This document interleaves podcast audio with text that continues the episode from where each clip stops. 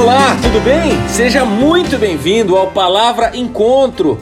É por aqui que a gente se encontra semanalmente para conversarmos um pouquinho sobre adoração e trazermos este conceito do âmbito da teologia para a prática, para o chão da vida, para o nosso dia a dia. Meu nome é Rodolfo, estou muito feliz com a sua presença, com a sua companhia. Quero convidar você a caminhar com a gente pelas redes sociais. Palavra Encontro é um projeto do Palavra Encanto. Então, procure lá pelo Instagram, YouTube, Facebook, Palavra Encanto e caminhe com a gente, tá bom? Olha, a nossa conversa de hoje está especialíssima. Eu quero trazer aqui para nossa sala meu querido amigo, pastor Clóvis Gomes da Silva Júnior, vulgo Juninho, pastor na Primeira Igreja Batista de Piracicaba, já há 25 anos, é casado com a Juliana, pai do Leonel, do Guilherme, escritor, tem dois livros, O que me faz feliz e O que ouvimos e aprendemos. Bem-vindo, Reverendo Clóvis! Agradeço muito aqui ao Rodolfo, agradeço a você por me dar o privilégio de poder falar aqui com vocês. O tema do podcast do Rodolfo é a adoração. E eu vou tentar então abordar o assunto pensando nas motivações certas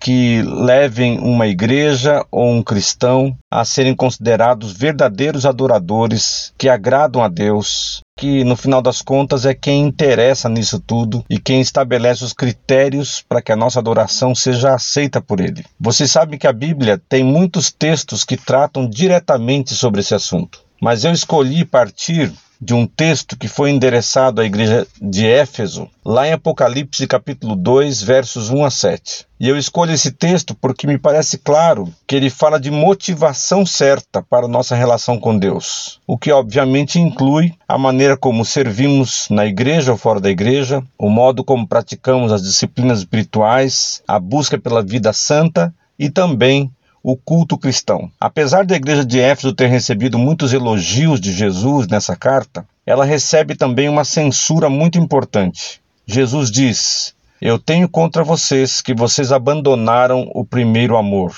Então Jesus coloca o dedo na ferida e aponta para o coração dos crentes, colocando em xeque os motivos, aquilo que os movia no serviço, já que aquela era uma igreja que trabalhava bastante. E aí, quando eu penso na adoração na igreja, eu penso no pessoal que serve na música, os próprios músicos, os cantores, os técnicos de som e, claro, nos crentes que adoram a Deus no culto coletivo, no culto público. E a pergunta que sempre faço a mim mesmo primeiro e também aos irmãos que conduzem a adoração e à minha igreja é esta: por que é que estamos aqui cantando? Por que é que estamos aqui tocando, escolhendo letras, preparando ordens de culto, equalizando o som e etc. Por que é que fazemos tudo isso? O que é que nos move, irmãos? Qual é a nossa motivação mais profunda aquilo que vem de dentro do nosso coração? Esta é uma pergunta necessária. Afinal de contas, na igreja, tudo deve receber o selo de aprovação de Cristo. E o que nos aprova é respondermos corretamente a essa pergunta direta: O que nos move para fazer o que fazemos e como fazemos na adoração em nossos cultos. Nesses muitos anos que eu sirvo na igreja, na verdade, desde que me conheço por gente, eu vejo que a maioria dos nossos problemas com o ministério de música acontece quando respondemos inadequadamente à pergunta: o que nos move? Qual é a nossa motivação? E muitas vezes eu me vi diante da palavra de Jesus. Eu tenho, porém, contra ti que abandonaste o primeiro amor. Ou vocês esqueceram da motivação certa e do alvo de tudo o que vocês fazem aqui. Vou dar um exemplo. Um dia eu estava conversando com os meus filhos e disse que a Bíblia ensina claramente que eles deveriam me honrar. Isso aconteceu numa situação em que eles fizeram alguma coisa que eu não gostei. Eu disse isso a eles: vocês precisam me honrar. E eles responderam que achavam que estavam me honrando. Então eu expliquei que não bastava eles acharem que estavam me honrando, mas eu precisaria me sentir honrado. Então eles perguntaram por quê.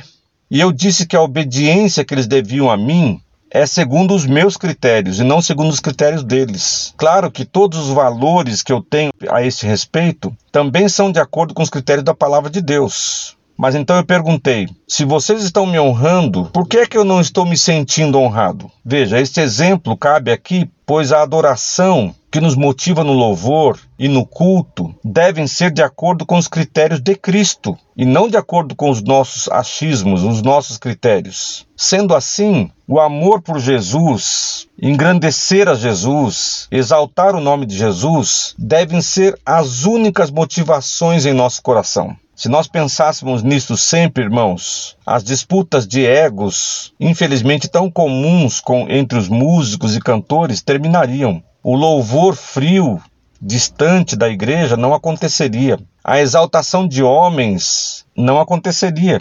Me parece que quando Jesus aponta que a igreja de Éfeso abandonou o primeiro amor, todas as outras coisas boas que eram feitas, todo o trabalho, também foram reprovados. Pois, como bem disse o apóstolo Paulo em 1 Coríntios 13, se não houver amor, nada será, nada sobrará, nada terá valor. Assim é correto perguntar: para quem você canta? Para quem você toca? Para quem você serve? Para quem você fecha os olhos e levanta as mãos na adoração? Se o amor por Jesus não é a motivação que move o seu coração, não é a motivação de tudo que você faz, então é só barulho inútil e ativismo vazio. É o amor por Jesus que deve nos conduzir ao louvor, é o amor por Jesus que deve nos conduzir em tudo na vida cristã. E quando amamos a Jesus, as palavras dos Salmos fazem real sentido para nós. Alegrei-me quando me disseram: Vamos à casa do Senhor.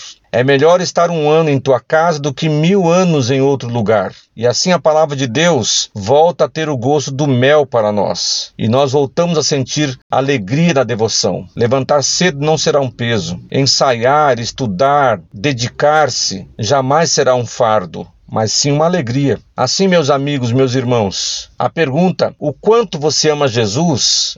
É a mais importante da sua vida com Deus, é a mais importante para tudo o que você faz. Eu termino com as palavras contundentes de Moisés lá no Deuteronômio. Ame o Senhor, o seu Deus, de todo o seu coração, de toda a sua alma e de todas as suas forças. Deuteronômio 6, 5. O amor por Jesus, vivido e expressado dessa maneira, com certeza nos qualificará a adorar a Deus de um modo que ele se agradará de nós. Claro que tem que ser também com entendimento, respeitando as bases bíblicas. Claro que muitas outras esferas desse assunto devem ser tratadas, mas aqui está o principal: se você amar a Jesus de todo o seu coração, a sua adoração receberá a aprovação do próprio Senhor Jesus. E é isto que importa, afinal de contas. Aliás, esta é a única coisa que realmente importa: agradarmos ao nosso Senhor Jesus. Que Deus nos abençoe, irmãos. Que Deus tenha misericórdia de nós e nos leve a amar a Jesus acima de todas as coisas, para que a nossa adoração chegue até Ele como sacrifício agradável